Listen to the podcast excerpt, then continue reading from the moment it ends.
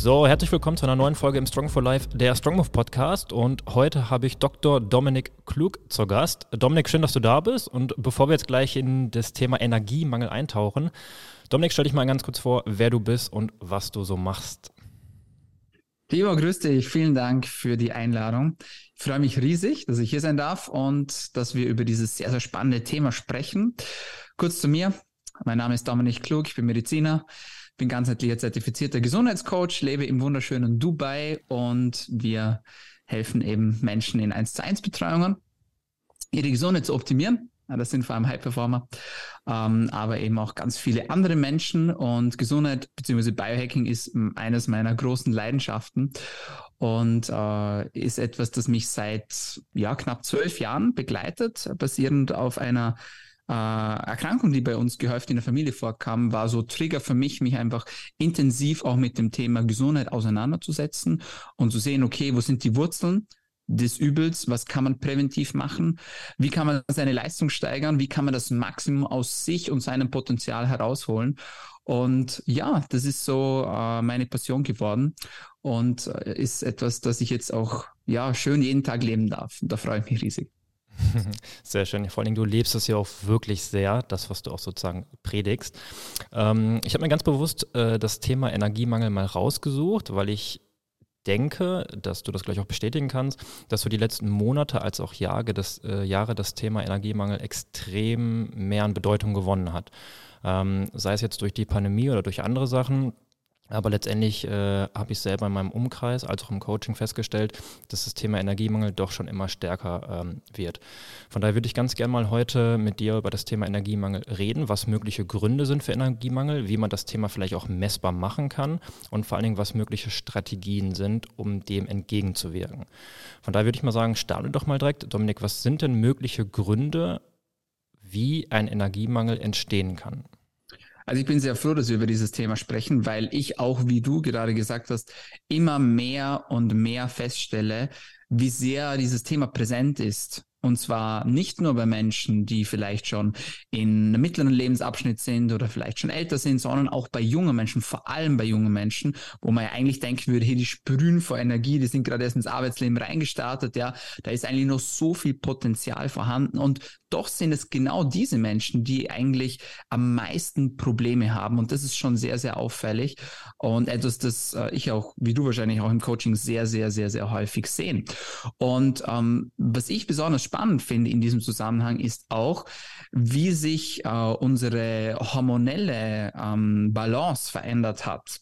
Und ich habe gerade vorhin äh, am Paper gelesen, wie Testosteron beispielsweise rückläufig ist in den letzten 50 Jahren. Ah. Und da sieht man beispielsweise, dass Testosteron um bis zu 20 Prozent sinkt, was den äh, Spiegel betrifft. Und ich habe Menschen bei mir im Coaching, die sind 30 und die haben Testosteronspiegel von 70-Jährigen. Das ist zum Beispiel, um schon eines der möglichen Ursachen anzusprechen, häufig eine Ursache bei jungen Männern, warum das die sich erschöpft fühlen, warum die sich ausgelaugt fühlen. Testosteron ist so der Drive-Faktor, der gibt uns Motivation, ja, der sorgt dafür, dass wir Männer männlich bleiben, dass wir morgen aufstehen und die Welt erobern wollen, damit wir uns einfach auch imstande fühlen, etwas zu bewirken. Und das ist nicht nur bei Männern so, sondern auch beispielsweise bei Frauen. Von dem her ganz, ganz großes Thema, um das zuallererst vielleicht anzusprechen. Check deine Sexualhormone. Und ich fange jetzt bewusst mit diesem crazy Thema an, weil es etwas ist, das viele Menschen einfach auch vergessen. Die Sexualhormone sind die am häufigsten vergessenen Blutwerte bei Routine-Checkups beziehungsweise bei gesunden Untersuchungen beim Arzt, bei der Ärztin, wo auch immer. Und viele Frauen und auch Männer kennen ihre Sexualhormone nicht. Und das ist schon mal ein schöner Punkt, wo man einfach auch ansetzen kann, um nachzuschauen, hey, wie sieht's denn eigentlich aus? Ja, mit Testosteron, Östradiol, Progesteron und so weiter und so fort. Hier ist oft eine Ursache begraben und ein Wurzel des Übels begraben und zwar öfter als man denken würde. Das macht sich beispielsweise auch in der Libido bemerkbar. Ja, ähm, immer häufiger junge Männer, aber auch junge Frauen, die kommen zu mir und sagen, Dominik, ich habe einfach keine Lust mehr auf Sex. Ja, und ich weiß eigentlich gar nicht warum. Und oft steckt auch hier ein Testosteronmangel dahinter, beziehungsweise eine Periode bei Frauen, die aus dem Gleichgewicht geraten ist. Und Jetzt kommt das eigentliche Problem an der Sache. Die Menschen geben sich damit zufrieden. Frauen sagen, ja cool, ist ja eh schön, wenn ich keine Periode habe, kann ich besser trainieren, gerade wenn ich im Leistungssport bin, ja. Ähm, die Männer sagen, ja, das ist halt so, ja, ich habe mich dran gewohnt. Und dann vergehen Tage und dann vergehen Wochen und aus Wochen werden Monate. Und plötzlich weiß man gar nicht mehr, wie es sich anfühlt, wie ich am Morgen aufstehe und eigentlich energiegeladen aus dem Bett springe und mich auf den Tag freue und versuche, den Tag zu erobern. Wir quälen uns aus dem Bett, wir quälen uns durch die Arbeit, wir quälen uns durch den Tag, wir warten aufs Wochenende und dann wiederholt sich das Ganze. Und das ist etwas, das ich persönlich sehr ähm, als Problem ansehe, weil man keine Metrik hat, um sich zu vergleichen und sagen, ja, gestern war mein Energielevel aber 99 Prozent und heute bin ich nur bei 78 Prozent. Deswegen bin ich so wie du auch ein großer Fan vom Tracking. Ja. Ich, ich glaube, dass das ein super spannendes Thema ist, was du gerade angesprochen hast, weil ich denke, dass ganz, ganz viele Menschen da draußen gar nicht wissen, wie sich eigentliche 100 Prozent mal anfühlen. Ich glaube, dass die meisten Menschen einfach extrem auf Sparflamme da draußen rumlaufen und denken, okay, irgendwie komme ich heute aus dem Bett, irgendwie schaffe ich den Tag, aber irgendwie, hm, so richtig 100% Energiegland bin ich dann doch nicht gewesen. Aber vielleicht auch fehlt auch so ein bisschen diese Selbsteinsicht oder diese Selbstreflexion, dass vielleicht nicht alles 100% stimmig gerade ist. Von daher ist das ein ganz spannendes Thema, was du gerade angesprochen hast. Ähm, Nochmal ganz, ganz kurz zurück zu den Hormonen. Wie würdest du das messbar machen? Also gibt es da irgendwas, worauf man äh, achten sollte, wenn du jetzt eine Blutabnahme machst bezüglich Hormone? Ähm, oder welche Werte würdest du insbesondere messen? Vielleicht kannst du mhm. dazu noch mal ganz kurz was sagen. Also prinzipiell gibt es mehrere Möglichkeiten, wie man Hormone messen kann. Ich persönlich finde, die beste Möglichkeit, um Hormone zu messen, ist eine Blutanalyse, weil es einfach am genauesten ist. Man muss allerdings ein, zwei Dinge beachten. Ähm, für alle Ladies, die zuhören, wenn ihr einen Zyklus habt und dieser regelmäßig ist und ihr in dieser glücklichen Situation befindet, dann achtet darauf, dass ihr beispielsweise zwischen dem 19. und 21. Zyklustag eure Hormone bestimmen lässt. Ja, da ist in der Regel der Eisprung Entwicklung schon vorbei und man kann sich dann in dieser zweiten Phase mal dieses ganze Hormonbild mal im Detail ansehen. Ja. Wenn ihr keine Periode habt, beziehungsweise eine sehr, sehr unregelmäßige Periode besitzt, dann ist es ehrlicherweise nicht ganz so genau, wann man jetzt die Sexualhormone misst. Wichtig ist, dass man sie misst. Wenn ihr ein hormonelles Verhütungsmittel nutzt, also beispielsweise die Pille, oder die Hormonspirale, da macht es ehrlicherweise wenig Sinn, die Sexualhormone zu messen, außer um zu sehen, wie durcheinander dass der Hormonkreislauf durch die hormonelle Verhütungsmethode geraten ist. Ja. Bei Männern ist das Ganze schon etwas einfacher. Ja. Hier ist es einfach wichtig, dass man die Hormone misst. Ich persönlich empfehle eine Blutabnahme immer morgens und gleich nüchtern zu machen, um auch die Stresshormone mitzumessen. Da können wir nach im Anschluss gleich noch darauf zu sprechen kommen. Ja, aber welche Werte sollte man nun messen? Ähm, als Mann und auch als Frau macht es meiner Meinung nach Sinn, folgende Werte zu messen. Erstens das bereits angesprochene Testosteron. Und hier würde ich immer das Gesamttestosteron messen und auch das freie Testosteron, denn das Verhältnis der beiden äh, Parteien ist schlussendlich entscheidend und auch ganz wichtig. Ja, vor allem des freien Testosterons. Dann würde ich das Östradiol messen. Das ist eine Unterform des Östrogens, sowohl bei Männern als auch bei Frauen. Dann würde ich das Progesteron messen, und zwar auch bei Männern und bei Frauen. Und ich würde auch das SHBG messen. Das SHBG steht für das Sexualhormon bindende Globulin und ist ein Protein, das sowohl Testosteron als auch Progesteron an sich binden kann. Und man kann herausfinden, okay, habe ich vielleicht genügend Hormone, aber sind diese einfach abgebunden und deswegen nicht für meinen Körper verfügbar. Was man auch noch dazu zählen sollte, ist das DHEAS, was ja teilweise auch als Stresshormon gilt. DHEAS, ähm, das S steht für Sulfat oder auch für Speicherform, so kann man sich das ganz gut merken. Wichtig ist, dass man diese Hormone im Serum misst. Und äh, wichtig ist auch, dass man diese dann teilweise ins Verhältnis zueinander setzen kann. Das heißt, dieses ganze Panel zu messen, sehe ich persönlich als sehr, sehr, sehr, sehr sinnvoll an. Und was man da noch dann dazu ergänzen kann, sind die Stresshormone, haben wir schon bereits angesprochen, das DHERS und eben auch das Cortisol. Und über das Thema Stress können wir dann jetzt gleich im Detail noch zu sprechen äh, kommen. Aber das ist so ein Hormonpanel, was ich als sehr sinnvoll erachten würde, sowohl bei Männern als auch bei Frauen. Sehr schön. Äh, jetzt hast du ja gerade auch schon vorhin was angesprochen bezüglich, dass ähm, Energiemangel auch immer mehr in die jüngeren Jahren kommt. Das heißt, dass besonders jüngere Menschen mehr davon betroffen sind. Und ich habe jetzt auch kürzlich noch so eine Statistik gelesen, dass knapp 50 Prozent ab den 16-Jährigen, also das fängt schon wirklich ab in den jungen Jahren äh, äh, an, äh, an Energiemangel leiden. Das heißt an Antriebslosigkeit, Motivationslosigkeit und das Ganze nimmt in den Wintermonaten sogar noch mehr zu. Könntest du dir erklären, warum das sozusagen in den Wintermonaten noch mehr zunimmt? Absolut. Ähm, dieses Phänomen nennt man auch den sogenannten Winterblues und ist etwas, mit dem man gerade, wenn man in Mitteleuropa lebt, immer wieder zu kämpfen hat, weil der Winter dort in der Regel sehr hart ist und meistens auch sehr, sehr lang ist. Und ähm, ich kann jetzt da natürlich drüber sprechen, weil ich gerade in Dubai sitze und es ist Januar und es ist warm und die Sonne scheint und da merkt man erst, was für einen riesengroßen Einfluss Sonnenlicht beispielsweise auch hat auf, unser, äh, auf unseren Antrieb, auf unsere Motivation und so weiter und so fort. Das heißt, das Thema Licht beispielsweise ist unglaublich wichtig, wenn es darum geht, Energie zu produzieren. Unsere Mitochondrien, die ja als Kraftwerke unserer Zelle bekannt sind, reagieren auf Licht. Ja, die können aus Licht auch Energie machen und da ist es so wichtig, dass gerade wenn es dunkler wird, wenn die Tage kürzer werden, wenn die Nächte länger werden, dass man darauf achtet, dass man genügend Sonnenlicht bekommt, ja, um seine innere Uhr zu setzen, dass man auch genügend Vitamin D produzieren kann, beziehungsweise auch supplementiert und den Vitamin D-Speicher eben hochzuhalten. Und was auch oft ist, im Winter ist es oft so, dass wir unsere Routinen durcheinander bringen.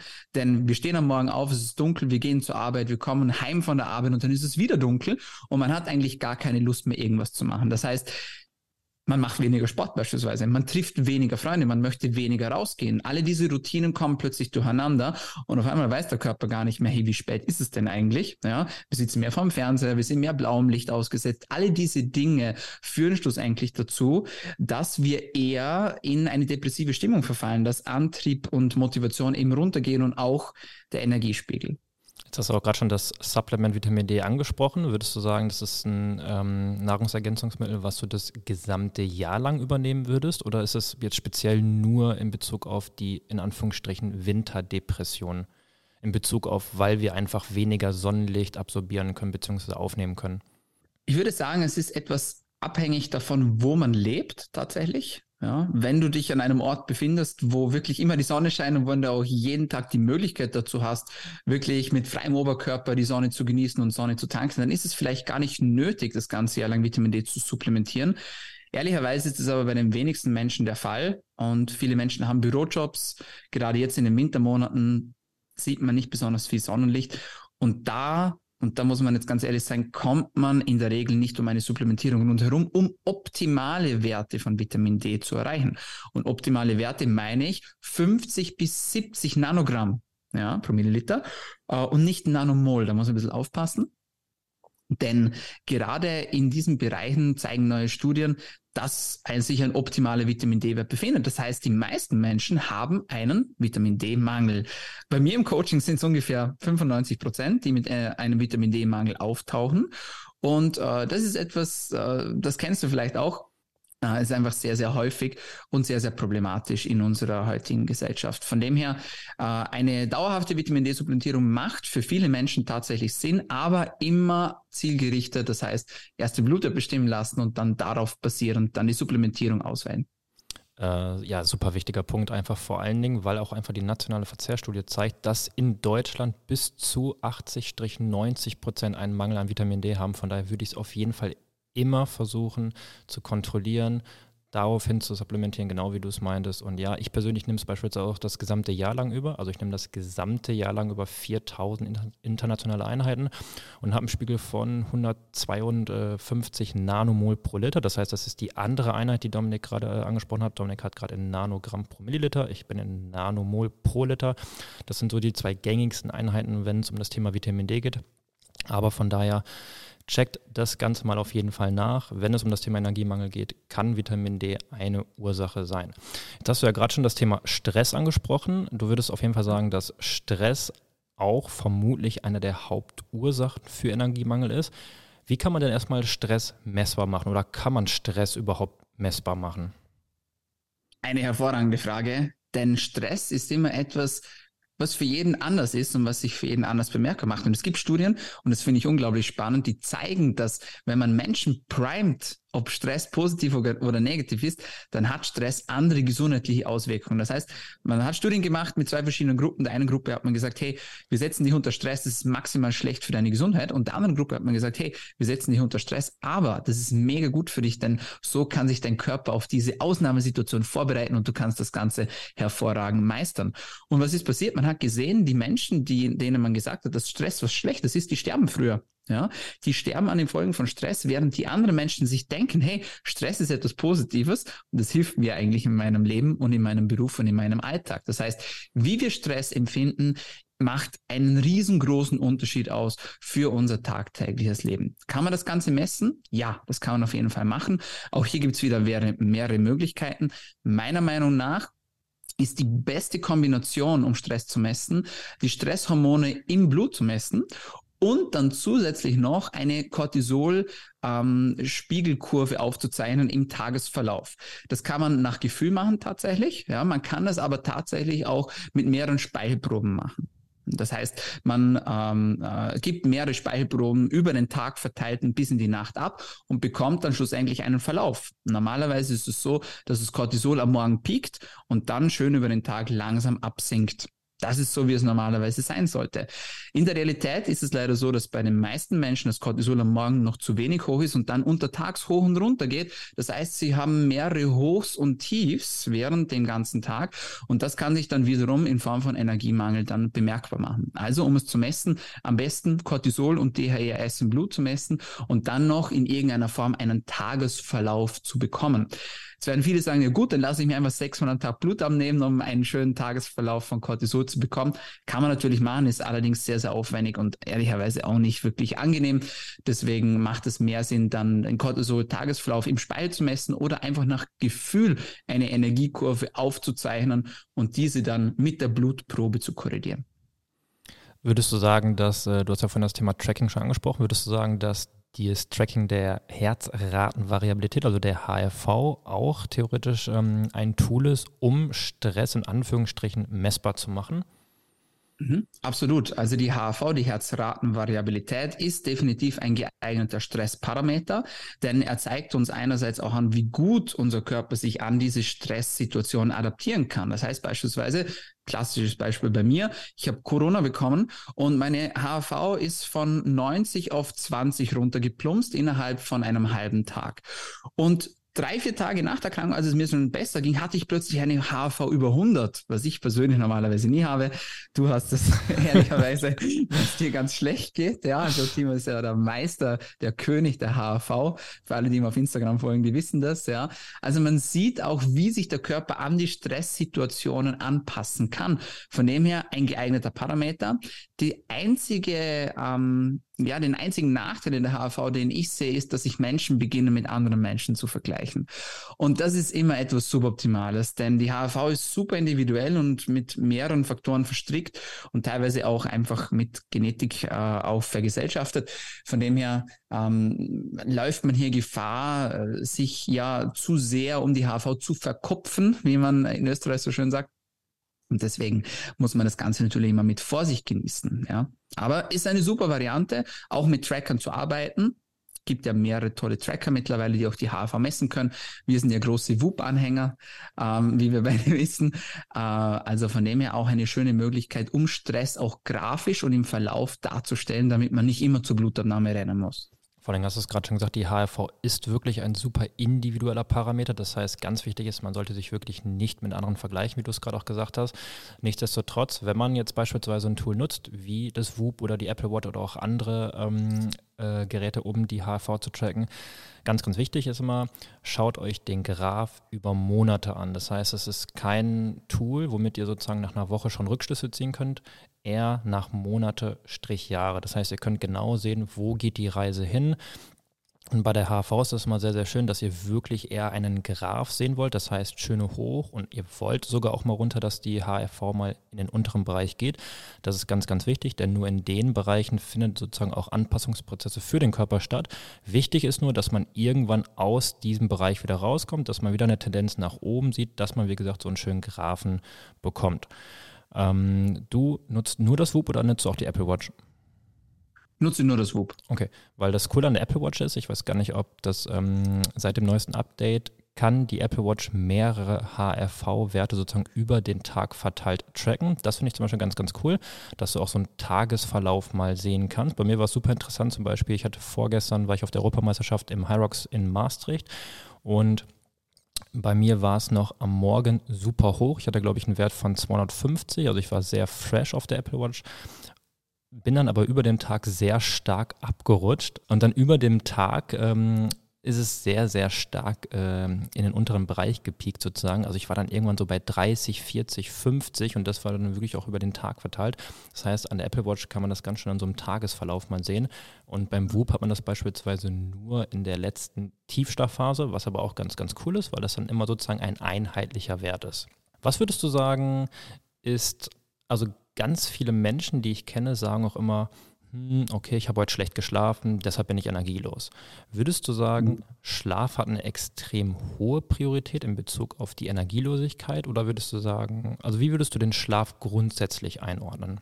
Das ist eine hervorragende Frage, denn ich bin der Meinung, wenn ich wirklich eine gute Balance habe im System, und wenn ich gut anpassungsfähig bin, wenn meine, Resist äh, wenn meine Resilienz gut ist und wenn ich viele Dinge richtig mache, dann kommt man auch mit einer Nacht schlechten Schlaf nicht gleich wieder aus dem Gleichgewicht raus, sondern kann trotzdem seinen Tag wie gewohnt attackieren und auch die Dinge umsetzen, sein Workout umsetzen, ähm, wie man es gehabt oder wie man es gerne möchte. Ähm, ist ja auch zielgerichtet. Stell dir mal vor, du bist, bist Athlet, ja, und du bist von einem Wettkampf besonders aufgeregt und schläfst irgendwie zwei Stunden weniger und dann am nächsten Tag sagst du, hey, sorry, ich kann leider nicht performen, weil ich habe letzte Nacht nicht so gut geschlafen, ja. Also von dem her, ich glaube, und das ist etwas, da wird meiner Meinung nach viel zu wenig, gerade in diesen Biohacking-Kreisen im Gesundheitsbereich darüber gesprochen. Alle sagen immer, ja, Alkohol ist schlecht und Gluten ist schlecht, ja, und du musst unbedingt siebeneinhalb Stunden schlafen, du musst deine Supplements jeden Tag nehmen, ja. Aber ehrlicherweise finde ich persönlich, dass wenn ich wirklich gesund bin und wenn ich anpassungsfähig bin und wenn ich meinen Körper richtig gehackt habe, dass ich auch sehr wohl mal mit einer Ausnahmesituation zurechtkommen muss. Das heißt, auch wenn ich mal ein Glas Wein trinke, darf ich nicht am nächsten Tag gleich einen Kater haben. Ja, ähm, auch wenn ich vielleicht mal Gluten esse, dann sollte ich am nächsten Tag dennoch auch Leistung bringen können. Und wenn ich mal eine Stunde weniger schlafe als sonst, dann sollte ich auch dennoch am nächsten Tag Leistung bringen können. Und das ist dann ein Punkt, wo viele dann aussteigen und sagen, hey, sorry, ich habe meine Tagesroutine nicht durchgezogen, ja, meine Morgenroutine ging heute nur 30 Minuten statt 45 und deswegen ist mein Tag eh schon im Eimer. Und das kann es meiner Meinung nach nicht sein, sondern eine gewisse Anpassungsfähigkeit und eine gewisse Resilienz des Körpers sollte auf jeden Fall immer gegeben sein. Natürlich ist Schlaf unglaublich wichtig, um zu regenerieren, um Dinge zu verarbeiten, um Wachstumshormone wieder auszuschütten. Das lymphatische System wird aktiv und reinigt mal diese ganzen Zellzwischenräume bei uns im Gehirn durch. Alle diese Dinge sind super wichtig, aber es muss auch so funktionieren, dass ich auch mal einen Tag ohne beziehungsweise einfach mit weniger Routine zurechtkommen kann. Das ist ein super Punkt. Ich habe auch ein super Beispiel dazu. Ich hatte nämlich vor meinem vorherigen Wettkampf, ähm, habe ich die Nacht extrem schlecht geschlafen, beziehungsweise eher gar nicht geschlafen. Ähm, ich glaube zwei, drei Stunden, aber diese zwei, drei Stunden waren so qualitativ so gut, dass ich tatsächlich am nächsten Tag die drittbeste HRV in den letzten drei Jahren hatte. Von daher deckt sich das genau gerade mit dem, was du gesagt hast. Ähm, wenn die Grundbasis stimmt, dann muss und dann kann der Körper auch mit einer schlechten ähm, Nacht sehr, sehr gut klarkommen, weil er einfach so anpassungsfähig ist. Ja. Ähm, wie wichtig ist die Schlafqualität im Verhältnis zur Quantität? Also was würdest du sagen? Ist es wichtiger, lieber acht, neun Stunden zu schlafen, dafür mit einer schlechteren Qualität? Oder würdest du eher sagen, es können auch mal sechs Stunden, sieben Stunden reichen, wenn aber die Qualität des Schlafes gut ist? Ja, auch eine sehr gute Frage. Meiner Meinung nach ist Schlafqualität alles. Die Quantität ist ehrlicherweise überhaupt nicht wichtig. Man sieht ja auch aus Studien beispielsweise, dass wenn man kein Athlet ist, ähm, dass ab neun Stunden plus Schlafdauer sich die Wahrscheinlichkeit oder das Risiko für gewisse Erkrankungen erhöht. Das heißt, man sieht nicht nur bei einem Schlafmangel ein erhöhtes Risiko für Erkrankungen auch für die Gesamtsterberate, sondern auch, wenn man zu viel schläft. Das gilt jetzt natürlich nicht für Profisportler, die vier, fünf, sechs Stunden am Tag drinnen, die brauchen natürlich umso mehr Regeneration und einfach auch mehr Schlaf. Aber für mich ist Schlafqualität einfach alles. Das heißt, wenn ich sechs Stunden schlafe und die dafür gut nutze, dann ist es viel, viel besser, als wenn ich siebeneinhalb Stunden so lala schlafe beispielsweise. Ja? Und hier auch, und das wissen alle, die dir folgen, ähm, denkt in Schlafzyklen, hört auf, jede Minute eure Schlaf zwanghaft in eure Nacht reinzupressen, sondern denkt viel mehr in diesen ja, regenerativen Schlafzyklen und versucht diese auch anzupassen und dann wird sich das Leben auch verändern. Gerade wenn man beispielsweise einen frühen Flug hat oder so. Ja, man versucht nicht mehr jede Minute Schlaf reinzukrallen, sondern man sagt vielleicht sogar, hey, ich bleibe gerade extra noch eine halbe Stunde länger wach, weil meinem Schlafzyklus ändert sich das dann sowieso nicht. Ich bekomme vielleicht nur viereinhalb Stunden Schlaf, aber diese sind dafür sehr regenerativ. Von dem her Schlafqualität immer over the top und immer wichtiger als Quantität. Hast du zwei Tipps für alle, wie man beispielsweise, ist jetzt ein super individuelles Thema, klar, wie man seine Schlafqualität verbessert, aber hast du zwei Dinge, die dir persönlich extrem gut helfen, weil du trackst das Ganze ja beispielsweise auch? Ja, also Punkt Nummer eins haben wir schon angesprochen, fangt an, in Schlafzyklen zu denken. Ein Schlafzyklus dauert ungefähr 90 Minuten und wenn ich unter einem Schlafzyklus geweckt werde, beispielsweise in einer Tiefschlafphase oder im REM-Schlaf, dann fühlt man sich einfach gerädert und tot und deswegen versucht wirklich in Schlafzyklen zu denken. Das ist der größte Gamechanger eigentlich, nicht nur für mich, sondern auch für alle Menschen, die ich betreut habe bislang. Und das macht einfach unglaublich viel aus. Das ist Punkt Nummer eins. Und wenn ich noch eine Sache nennen müsste, dann wäre es tatsächlich, setzt euch regelmäßige zu Bett geh und Aufwachzeiten. Das heißt, ein guter Tag beginnt mit der Nacht zuvor. Und wenn ich es schaffe, wirklich meinen Tagesrhythmus so zu stellen, dass ich ungefähr jeden Tag zur gleichen Zeit ins Bett gehe, dann brauche ich am nächsten Tag auch keinen Wecker. Dann wache ich nämlich von ganz alleine auf und starte auch direkt erholt und motiviert in den Tag hinein. Ich glaube, wenn man sich diese beiden Dinge verinnerlicht, dann kann man schon sehr, sehr, sehr viel erreichen. Sehr schön, perfekt. Jetzt haben wir ja gerade schon das Thema Stress angesprochen. Wir sind jetzt gerade auf das Thema Schlafen gegangen. Wir haben schon Hormone angesprochen. Wie würdest du denn sagen, ähm, wie wirkt sich das Thema Ernährung auf ein mögliches, ähm, auf ein mögliches Energiemangel aus? Big thing, auf jeden Fall. Ähm, Ernährung ist ein riesengroßer Player, ähm, denn Ernährung ist Information. Essen ist Information. Ähm, die meisten Menschen denken in Kalorien. Was wir eigentlich machen sollten, wir sollten Essen als Information sehen. Wir sollten Essen als Mikronährstoffe sehen. Ja, wir sollten es als Energiezufuhr sehen, als Treibstoff, so wie ein Auto. Ja, mit Treibstoff ja genauso fahren wir Menschen auch mit Treibstoff. Und das ist einfach unsere Ernährung, muss man ganz klar sagen. Und das eigentliche Wichtige an der Ernährung ist nicht, dass ich mich jeden Tag, ja, in der Woche und jede Woche im Jahr perfekt ernähre. Das kann auch mal ein Ausrutscher dabei sein. Ja, und auch ich esse gerne mal eine Pizza oder einen Burger oder trinke mal ein gutes Glas Wein. Aber wenn ich es schaffe, dass ich den Großteil meiner Woche, also sagen wir fünf von sieben Tage, wirklich gut gestalte und herausfinde, was mir wirklich gut tut, was meine Ernährung betrifft, dann gewinne ich nicht nur die Woche, sondern auch den Monat und schlussendlich auch das ganze Jahr. Was ist die perfekte Ernährung? Ich weiß es nicht, man muss es selbst herausfinden und dazu muss man eben auch einige Sachen für sich ausprobieren. Was aber immer wichtig ist, ist, dass man seinen Körper ausreichend mit Mikronährstoffen versorgt und das führt auch uns gleich wieder zurück zu diesem Thema Energiemangel, denn Energiemangel ist sehr, sehr oft auch auf Mikronährstoffmängel zurückzuführen. Das heißt, wir sprechen sprechen hier am häufigsten bei Frauen zum Beispiel vom Thema Eisenmangel. Eisenmangel ist eine, eine Problematik, die zu Abgeschlagenheit führen kann, die zu Energiemangel bis hin zu depressiven Verstimmungen führen kann. Und ich hatte Menschen bei mir im Coaching, die haben eine Depression diagnostiziert bekommen. Eigentlich hatten sie nur einen Eisenmangel, man hat das Eisen aufgefüllt und auf einmal war die Depression weg. Ja, also das ist unglaublich, was man damit erreichen kann. Ähm, aber es betrifft nicht nur Eisen. Magnesium ist auch ein riesengroßer Player. Kalium ist etwas, von dem wir deutlich zu wenig zu uns nehmen. Das heißt, das ist ein Salz. Die meisten Menschen nehmen zu viel Natrium zu sich, aber zu wenig Kalium. Und wenn man dieses Verhältnis anpasst, dann unterstützt man damit nachweislich seine Nebennieren zum Beispiel. Dann Jod und Selen sind sehr, sehr wichtige Stoffe für die Schilddrüse. Die Schilddrüse ist enorm beteiligt am Thema Energieregulation, Thema Temperaturregulation.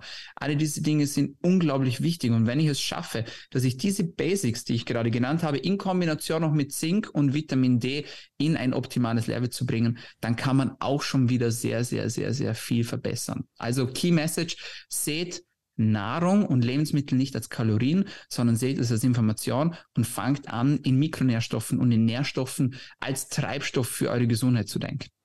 Aus der Praxis heraus würdest du sagen, all die Mikronährstoffe, die du gerade aufgezählt hast, lässt sich das alles über äh, die Ernährung decken? Nein, ehrlicherweise nicht. Ähm, nehmen wir als Beispiel Magnesium. Ja? Magnesium ist etwas, das deutlich nachgelassen hat in unseren Böden beziehungsweise auch in den Lebensmitteln, in denen es vorkommt. Und 60 Prozent der Menschen in Mitteleuropa haben einen Magnesiummangel. Das heißt, das ist unglaublich viel. Das ist mehr als jeder zweite. Und Magnesium ist etwas, das viele nicht auf dem Schirm haben. Und deswegen ist eine gute Magnesiumzufuhr, sei es in Form von äh, einem oralen Supplement und in Form von einer topischen Anwendung, beispielsweise als Badesalz, gerade jetzt im Winter sehr gut geeignet, für mich unglaublich wichtig. Ja, auch bei Kalium ist es wahrscheinlich schwierig, das über die Ernährung wirklich so hoch dosiert zuzuführen. Denn wenn man sich mal die Empfehlungen ansieht, ja, dann landet man irgendwo so bei 4000 Milligramm pro Tag und dann die eigentliche Zufuhr, die liegt ungefähr bei der Hälfte im Schnitt. Da muss man schon sagen, da muss man schon extra nachlegen. Und da kann man beispielsweise hervorragend mit Elektrolytmischungen arbeiten. Ja, das ist etwas, das man super in seinen Alltag ein, umsetzen kann, indem man die Elektrolyte einfach in sein Wasser hinzufügt oder in seine Getränke hinzufügt. Und das geht ganz easy, beispielsweise auch auf Reisen. Ähm, dann Selen, Jod, riesengroßes Thema, nicht nur in Deutschland, sondern auch in Österreich. Hier leben wir in einem Jodmangelgebiet und auch in einem Selenmangelgebiet.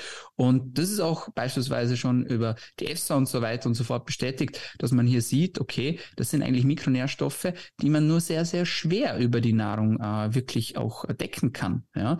Ähm, und deswegen auch hier äh, empfiehlt sich möglicherweise eine Supplementierung dieser Stoffe. Und äh, gerade die Schilddrüse ist etwas, das man sehr, sehr oft auch vergisst, wenn es ums Thema Energiemangel geht. Das heißt, eine Schilddrüsenunterfunktion beispielsweise kann ursächlich sein für einen Energiemangel. Und Dafür kann man die Schilddrüse beispielsweise hervorragend unterstützen, indem man diese genannten Mikronährstoffe einfach zuführt und mal auffüllt und dann schaut, was passiert. Ähm, Ganz, ganz häufig kommt ja mal das Argument, ja, aber früher, vor 50, 60 Jahren, habe ich auch keine Supplemente gebraucht, wenn es um das Thema Nahrungsergänzungsmittel geht. Wie würdest du da argumentieren, wenn dir das jemand sagt? Gibt mehrere Punkte. Punkt Nummer eins, die Nährstoffqualität bzw. der Vitamingehalt in unseren Lebensmitteln hat abgenommen. Das sieht man ganz klar, wenn man sich die Graphen ansieht, ähm, wenn man sich zum Beispiel Tomaten ansieht, ja, oder ähm, Kiwis und so weiter und so fort, dann sieht man einen Rückgang des Vitamin C-Gehalts um bis zu 80 Prozent. 80 Prozent, ja. Das ist wirklich unglaublich viel und das ist etwas, das kann man nicht mehr aufholen, ja. Das ist teilweise den Landwirtschaftsformen verschuldet, das ist aber teilweise einfach auch unserem modernen Lifestyle verschuldet. Denn so wie die Nährstoffqualität abgenommen hat und auch die Quantität abgenommen hat, so ist der Nährstoffbedarf in den letzten 50, 60 Jahren dramatisch gestiegen. Das liegt mit unserem, äh, in Verbindung mit unserem Lifestyle. Das heißt, wir haben mehr Stress, wir sind mehr Umweltgiften ausgesetzt, ja. Ähm, wir leben in großen Städten, wir sind äh, hier auch Abgasen und so weiter ausgesetzt. Wir brauchen dementsprechend umso mehr auch von diesen Mikronährstoffen, damit wir unseren Körper versorgen können, damit wir alleine die Entgiftungsprozesse unseres Körpers auch aufrechterhalten können. Das heißt, einerseits die Verfügbarkeit ist gesunken, ja, und der Bedarf ist gestiegen. Und das kann natürlich sein, dass das vor 50, 60 Jahren noch gereicht hat und funktioniert hat, aber heute definitiv nicht mehr. Was würdest du sagen in Bezug auf Energiemangel? Und das auch gerade schon das Wort Schilddrüse gesagt. Ähm, ich würde gerne auf ein ganz bestimmtes Thema noch mal hinauf, auf das Thema Pille. Denn ich sehe das gerade bei jüngeren Frauen auch immer, dass ähm, gerade die jüngeren Frauen auch immer mehr unter dieser Antriebslosigkeit, Energiemangel leiden. Und ganz, ganz viele Frauen von denen haben oder nehmen auch die Pille. Jetzt auch nochmal in Bezug auf Mikronährstoffe. Gibt es irgendwas zu beachten, wenn man die Pille nimmt, in Bezug auf Mikronährstoffmangel, äh, Mängel, die man dann eventuell haben könnte? Ähm, wie sehen, äh, sehen deine Erfahrungen da aus? Die Pille ist eines der meistverschriebensten Medikamente und es steckt eine unglaublich große Industrie dahinter. Und man muss ehrlicherweise sagen, dass die Pille nur eines der möglichen Verhütungsmethoden für Frauen ist, aber sie wird einfach aus Bequemlichkeit oft am häufigsten verschrieben. Und vielleicht ist für manche Frauen und genau auch so für viele junge Frauen die Pille das richtige Verhütungsmittel. Aber es ist ganz sicher nicht für alle Frauen das beste und das richtige Verhütungsmittel. Und was man weiß, ist, dass die Pille ein Mikronährstoffräuber ist. Das heißt, gerade solche Dinge wie Vitamin B und hier vor allem Vitamin B6, Vitamin B12, aber auch Magnesium, Zink und Selen werden hier ähm, wirklich deutlich verbraucht Ja, äh, einfach um diese Entgiftungsprozesse und diese Entgiftungsleistung des Körpers aufrechtzuerhalten. Und gerade diese Mikronährstoffe sieht man bei Frauen, die die Pille nehmen, die eine hormonelle Verhütungsmethode wählen, einfach deutlich zu tief. Das heißt, gerade währenddessen, aber auch nach dem Absetzen der Pille, sollte man sich mit diesen Mikronährstoffen wieder versorgen und auffüllen, um Folgeprobleme zu vermeiden klassischen Folgeproblem, wenn man die Pille absetzt, Haare werden auf einmal fettig, die Haut wird schlechter. Ja? Woher kommt das? Weil der Körper beginnt zu entgiften und es fehlen diese notwendigen Kofaktoren, die ich gerade genannt habe, um die Entgiftung aufrechtzuerhalten. Und wenn die Leber nicht mehr nachkommt, dann muss dann die Haut herhalten und dann kommt es unter anderem zu diesen Folgeerscheinungen. Das heißt, gerade hier auch ein sehr, sehr wichtiges Thema. Und hier kann man auch über das haben wir noch gar nicht gesprochen, die Mikronährstoffe einfach auch im Vollblut messen. Gerade Magnesium, Zink, Selen, Vitamin B6 unbedingt im Vollblut messen und sehen, okay, wie sieht es denn bei mir aus? Ja, vielleicht bin ich ja gut versorgt, vielleicht aber auch nicht. Wenn ich gut versorgt bin, perfekt. Wenn nicht, dann kann man ganz easy einfach auch dagegen vorgehen. An dieser Stelle machen wir eine kurze, starke Pause. Wenn du uns supporten möchtest, dann folge uns gerne und aktiviere die Glocke, damit du keinen neuen, starken Content mehr verpasst. Wenn dir diese Folge bisher gefällt, dann hinterlass uns gerne eine positive Bewertung und teile die Folge mit Freunden und Bekannten. Und nun viel Spaß beim Weiterhören. Würdest du das machen, ähm, bevor man jetzt beispielsweise, wenn wir jetzt nochmal bei dem Thema Pille ähm, bleiben, bevor man die Pille absetzt, im Blut messen, also die Parameter, die du gerade beschrieben hast, oder würdest du erst die Pille absetzen, dann Blut messen, dann nachfüllen? Oder wie würdest du da herangehen? Also es macht auf jeden Fall Sinn, sich davor schon mal ein Bild zu machen von dem Ganzen, um einfach zu sehen, okay, kann ich überhaupt oral diese notwendigen Stoffe auffüllen, auffüllen oder brauche ich vielleicht sogar Infusionen dafür, um da hochdosiert reinzugehen? Das heißt, meiner Meinung nach macht es auf jeden Fall Sinn, die Mikronährstoffe bereits vor dem Absetzen der Pille zu messen um einfach auch schon zu wissen, okay, was kommt denn da auf mich zu, wenn ich dann die Pille schlussendlich auch absetze. In der Regel ist es so, dass man dann meistens nochmal nachmessen muss, gerade um dann die Hormone zu messen und so weiter und so fort. Aber äh, es macht auf jeden Fall Sinn, die Mikronährstoffe davor mal zu bestimmen. Okay, perfekt, super. Jetzt hast du auch gerade noch das Wort Schilddrüsenunterfunktion gesagt. Ähm, ich sehe auch tatsächlich in der Praxis, dass immer mehr Männer, also tatsächlich Frauen haben in der Regel häufiger eine Schilddrüsenunterfunktion, zumindest das, was ich sehe. Aber ich sehe tatsächlich gerade immer mehr Männer, die auch darunter leiden. Ähm, und mhm. du hast ja mhm. auch gesagt, dass Schilddrüsenunterfunktion eine mögliche Ursache von Energiemangel sein könnte. Ähm, vielleicht können wir nochmal ganz kurz auf das Thema eingehen. Das heißt, was ist genau eine Schilddrüsenunterfunktion und wie könnte man das vielleicht messbar machen, vielleicht sogar auch im Blut? Mhm. Ja, auch ein wichtiges Thema. Natürlich, gerade Dinge wie Hashimoto sind eher mit Frauen vergesellschaftet, aber es kann natürlich auch Männer treffen. Ähm, das heißt, man sollte immer daran denken, gerade auch wenn man einen Mann äh, in Betreuung hat, der über Energielosigkeit oder Abgeschlagenheit klagt. Und was ist eine Schilddrüsenunterfunktion? Eine Schilddrüsenunterfunktion ist im Prinzip nichts anderes als ein Mangel von dem schlussendlich aktiven Schilddrüsenhormon FT3. Ja, also das Triothyronin. Warum betone ich das so? Es gibt Situationen, in denen man genügend FT4 produziert, also das Tetraiodthyronin, aber die Umwandlung in das aktive Schilddrüsenhormon T3 funktioniert nicht. Das heißt, ich kann genügend FT4 haben, aber ich habe nicht ausreichend FT3. Und das ist dann beispielsweise eine Situation, wo man sehr, sehr oft sieht. Das heißt, Menschen nehmen ein Medikament um die Schilddrüsenhormone wieder aufzufüllen. Aber ehrlicherweise nehmen sie ein Medikament, das schlussendlich nur das T4 auffüllt. Von dem haben sie aber eigentlich schon genug. Was sie eigentlich bräuchten, ist eine bessere Umwandlung vom inaktiven Hormon T4 in das aktive Hormon T3. Und da sind dann eben Stoffe wie Jod, Selen und auch Eisen, ähm, Vitamin D wichtig um diese Umwandlung auch anzukurbeln und voranzutreiben. Das heißt, um seinen Schilddrüsenstatus wirklich vollständig zu erfassen, muss man folgende Dinge messen. Das TSH. Das TSH ist das Hormon, das der Schilddrüse sagt, hey, wir brauchen mehr Hormone. Ja? Dann das FT4, haben wir schon angesprochen, das inaktive Schilddrüsenhormon, das FT3, das aktive Schilddrüsenhormon. Und dann gibt es noch ein, ein, ein, äh, ein Hormon, ähm, das viele Menschen vergessen und das viele Therapeuten auch nicht kennen. Und das ist das sogenannte RT3, das reverse T3. Das reverse T3 ist eigentlich die Blockade für die Schilddrüsenhormone, damit diese nicht mehr wirken können. Und dieses kann beispielsweise durch Stress hochgehen. Und da sind wir wieder beim Thema. Denn sehr, sehr oft klagen Menschen über Energielosigkeit. Der Arzt misst die Schilddrüsenwerte und sieht, okay, TSH ist hoch, ja, das wird wohl eine Schilddrüsenunterfunktion sein. Dann gibt man Medikamente, und es wird nicht besser. Und man fragt sich, warum wird es dann nicht besser? Und wenn man aber das RT3 gemessen hätte, dann würde man vielleicht sehen, hey, das eigentliche Problem ist eine chronische Stressbelastung des Körpers, ein zu hoher Cortisolwert, der schlussendlich zu einem erhöhten RT3-Wert führt und hier dann die Schilddrüsenunterfunktion raus resultiert. Das heißt, nicht jede Schilddrüsenunterfunktion ist auf ein Schilddrüsenproblem zurückzuführen, sondern es kann beispielsweise auch auf ein Problem im Stresshormonhaushalt zurückzuführen sein. Und deswegen gehört dieser Wert zu einem vollständigen Schilddrüsenstatus auf jeden Fall mit dazu. Also TSH, FT4, FT3 und das RT3. Und wenn man es ganz richtig macht, dann bestimmt man auch die Mikronährstoffe, die an der Produktion der Schilddrüsenhormone beteiligt sind und auch in der Umwandlung der Schilddrüsenhormone, nämlich Eisen in Speicherform, also als Ferritin, das Jod, hm, Selen, ja, und ehrlicherweise auch das Gesamterweis, denn vor allem die Aminosäure Tyrosin ist sehr, sehr wichtig für den Schilddrüsenhormonstoffwechsel. Siehst du, äh, siehst du das bei dir im Coaching häufiger mit dem RT3 oder eher nicht so häufig? Hm, ich würde sagen, ich sehe es so bei 20 bis 30 Prozent der Schilddrüsenunterfunktion ungefähr. Es ist nicht unglaublich häufig, ja, aber man darf es nicht übersehen.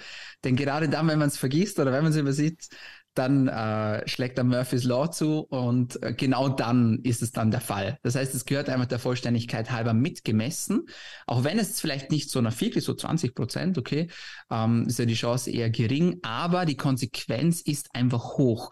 Und immer wenn ein Wert eine Konsequenz mit sich bringt, dann sollte man diesen meiner Meinung nach auch unbedingt messen lassen. Ja, das ähm, nicht spannend daran, auch das Traurige in Anführungsstrichen ist auch so ein bisschen, wenn Menschen zum Labor gehen oder generell zum Arzt gehen und sagen, okay, das haben wir ganz oft, äh, wir haben so eine Laborliste, die die Menschen dann mitnehmen zum Arzt und dann steht auch das RT3 drauf und ganz viele Ärzte, auch Labore haben oder kennen den Wert dann gar nicht. Das heißt immer so ein bisschen Überzeugungskraft, dass der Wert auch abgenommen wird.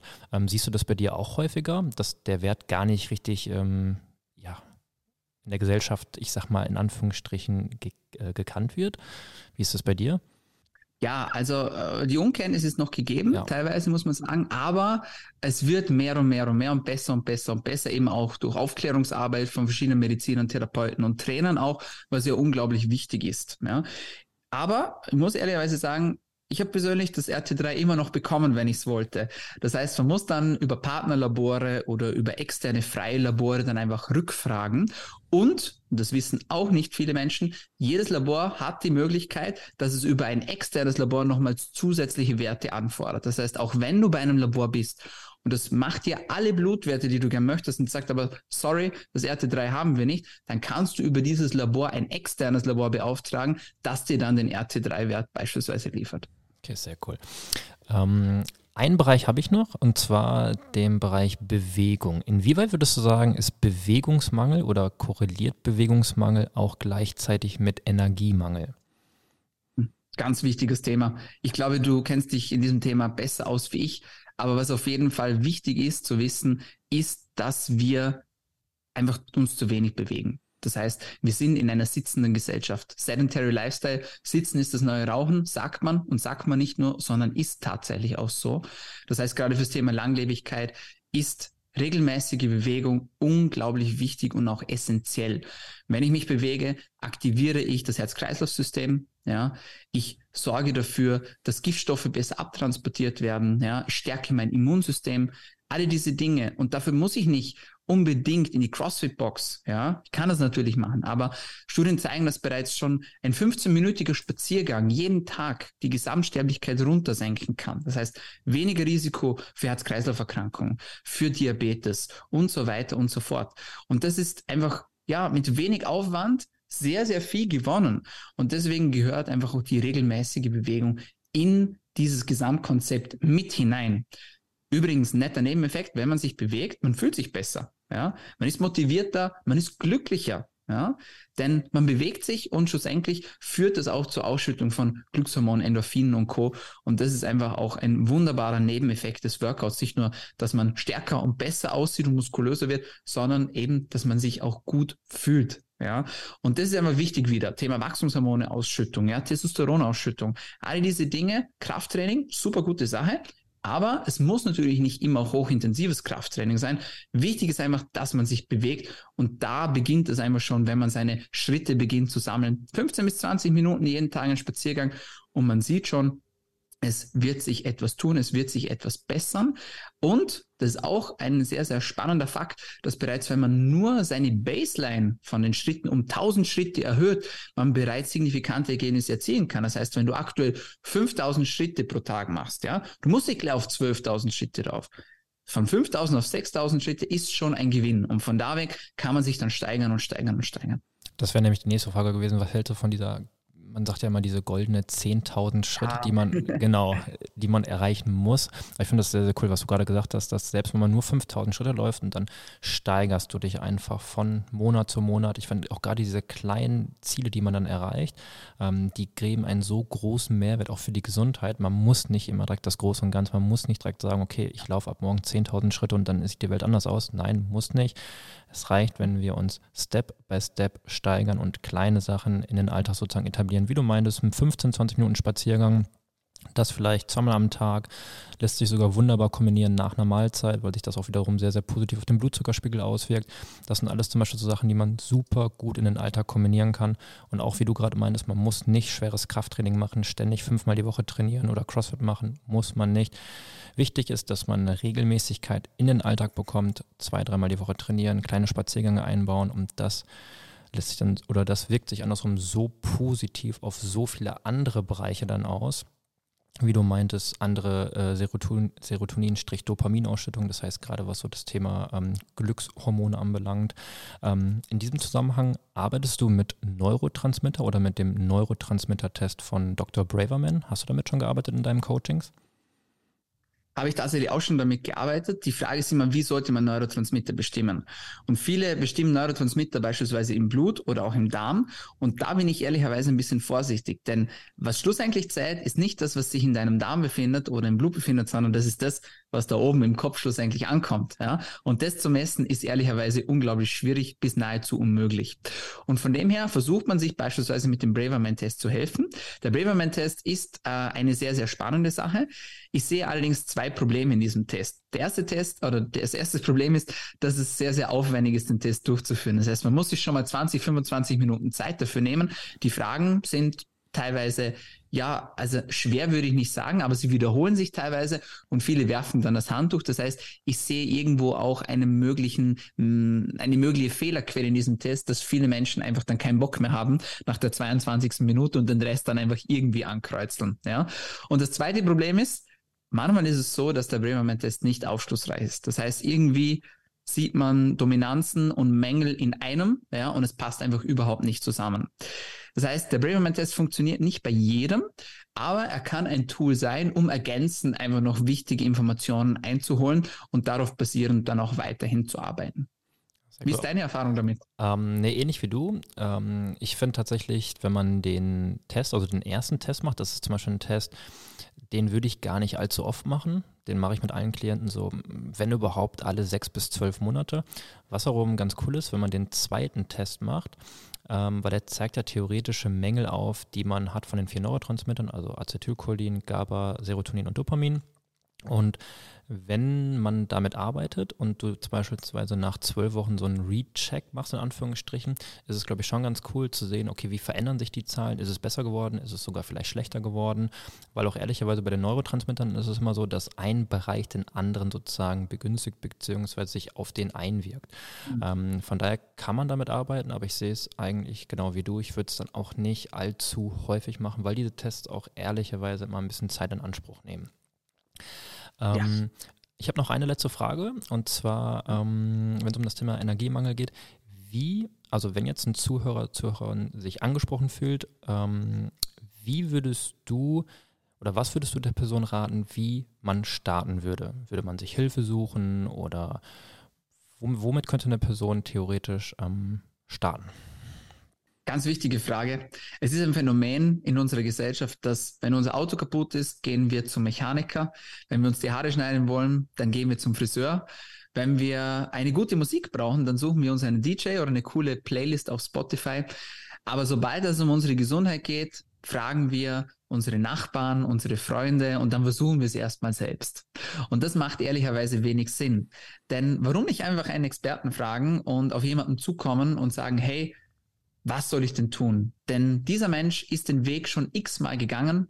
Der kennt die Hürden, der kennt die abenteuerlichen Stellen, der kann dir sagen und zeigen, wo mögliche Pitfalls sind, also mögliche Fehlerquellen aus sind. Und deswegen sucht dir auf jeden Fall Unterstützung. Und dann achte darauf, dass dieser Mensch, der dich unterstützt, erstens sich auch wirklich auskennt und zweitens eine vernünftige Diagnostik anbietet. Das heißt nicht irgendwelche Stoffwechselanalysen, pipapo, ja, die einfach nicht auf Evidenz beruhen, sondern wirklich, der sich auskennt mit Blutwerten, ja. Denn hier muss man sagen, kann man einfach sehr, sehr viel rauslesen und auch sehr, sehr, sehr viel machen. Und von dem her, der Grundbaustein, etwas zu ändern, ist erstens die Erkenntnis, dass man Hilfe braucht, dass man Unterstützung braucht, diese auch anzunehmen und dann eine vernünftige Diagnostik zu machen. Und dann kann man wunderschön seine ganzen Säulen, die wir jetzt hier besprochen haben, sei es mit Schlaf oder mit Bewegung, mit Ernährung, mit Supplements und so weiter, einfach schön darauf bauen. Und dann kann man sich auch wirklich Ergebnisse ähm, erwarten.